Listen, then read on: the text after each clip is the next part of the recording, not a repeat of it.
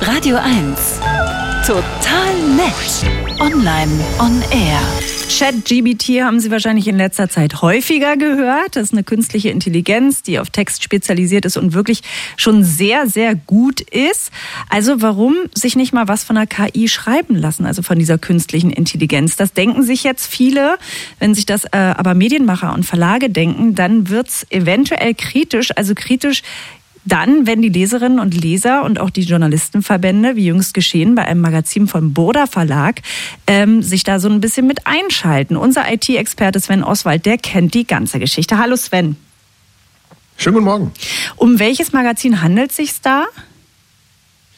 Naja, es geht um äh, geniale Pasta-Gerichte für Genießer, 99 Rezepte, ein Lisa Kochen und Backen Extraheft und das soll jetzt mit Hilfe von KI gemacht worden sein. Und was heißt mit Hilfe von? Ja, da gehen die Aussagen jetzt etwas auseinander. Okay. Angeblich hat ChatGPT gemeinsam mit Midjourney, das ist eine andere KI im Endeffekt, die künstlerische Bilder generiert. Da schreibe ich also rein, wie das Foto aussehen soll und dann wird es quasi komplett von der KI gebaut.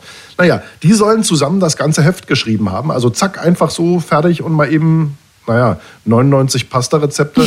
Das klingt jetzt auch nicht so mega Nee. anspruchsvoll. Also, dass ich jetzt sagen würde, ja, das kann KI niemals alleine gemacht haben. Ne? Der Verlag wiederum, der sagt, ja, dass da immer noch zehn Menschen an diesem Heft gearbeitet hätten, weil ja alles nochmal angefasst werden musste, korrigiert, umgeschrieben und so weiter. Das wiederum klingt jetzt eher unrealistisch, wenn ich mir überlege, so ein Heft, 99 Pasta-Rezepte, was machen denn zehn Leute an so einem Heft? Also sieben verkaufen vielleicht Anzeigen, aber inhaltlich sind doch da auch ohne KI maximal drei beschäftigt. Also, es ist alles nicht so ganz klar. Vor allen Dingen ist mir nicht klar, wo ist das Problem? Naja, also es gibt in der Tat ein Problem, äh, und zwar eine fehlende Kennzeichnung. Keine Leserin und kein Leser weiß, dass da jetzt eine Maschine die Rezepte aufgeschrieben hat und kein Mensch oder kaum Mensch. Und da kommt man dann, zumindest laut Bayerischen Journalistenverband BJV, in eine sehr dunkle Grauzone. Da gibt es ein schönes Zitat aus einer Pressemitteilung. Burdas Experiment mit der journalistischen Glaubwürdigkeit ist fahrlässig, sagte da der BJV-Vorsitzende Michael Busch. Wer seine Leserinnen und Leser über den Einsatz von KI-Tools täuscht, unterhöhlt das Vertrauen, dass diese in eine Publikation setzen. Das zumindest sagt der Bayerische Journalistenverband. Hm, teilst du denn die Sorge? In Teilen ja. Also ähm, ich sehe überhaupt gar kein Problem darin, moderne Tools zu nutzen und davon zu profitieren, wenn eine KI zum Beispiel langweilige Rezepte runterschreibt. Äh, naja, ich hätte ja als Journalist dafür dann mehr Zeit, eine spannende Side-Facts zu recherchieren, zum Beispiel zur Herkunft des Rezeptes oder zu irgendwelchen Zutaten.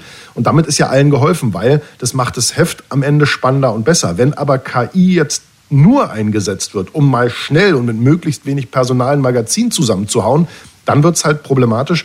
Besonders dann, wenn es eben nicht transparent ist, also wer da was geschrieben hat. Ich meine, man könnte ja, wie es eigentlich in jeder Zeitung ist, bei jedem Artikel einfach den Autor nennen und wenn es kein Mensch ist, steht halt drunter KI und schon ist aus meiner Sicht das Problem weg. Und ist die KI schon ein guter Autor? So definitiv. Ähm, weil schreiben kann zum Beispiel ChatGPT auf Englisch schon sehr, sehr gut, im Deutschen schon sehr gut, aber ChatGPT arbeitet da eher wirklich wie ein Autor für Fiction. Ein Journalist recherchiert ja die Fakten und schreibt dann die Wahrheit. Die KI, die halluziniert und lügt. Das klingt jetzt erstmal ganz negativ, aber eigentlich ist es was sehr Positives, weil wir wollen ja gerne, dass eine Maschine kreativ sein kann und uns beim kreativen Schreiben hilft. Ne?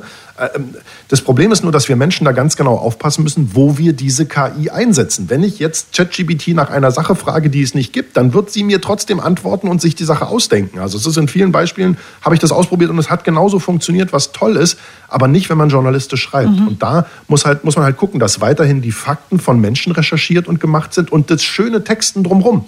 Kann doch die KI machen, da haben wir alle gewonnen. Es ist, es ist und bleibt für mich verrückt. Mein Gehirn hat das alles noch nicht verstanden. Ich bin spät dran, ich weiß. Vielen Dank an Sven Oswald über 99 KI-gemachte Pasta-Rezepte. Vielen Dank. Mahlzeit. Mahlzeit.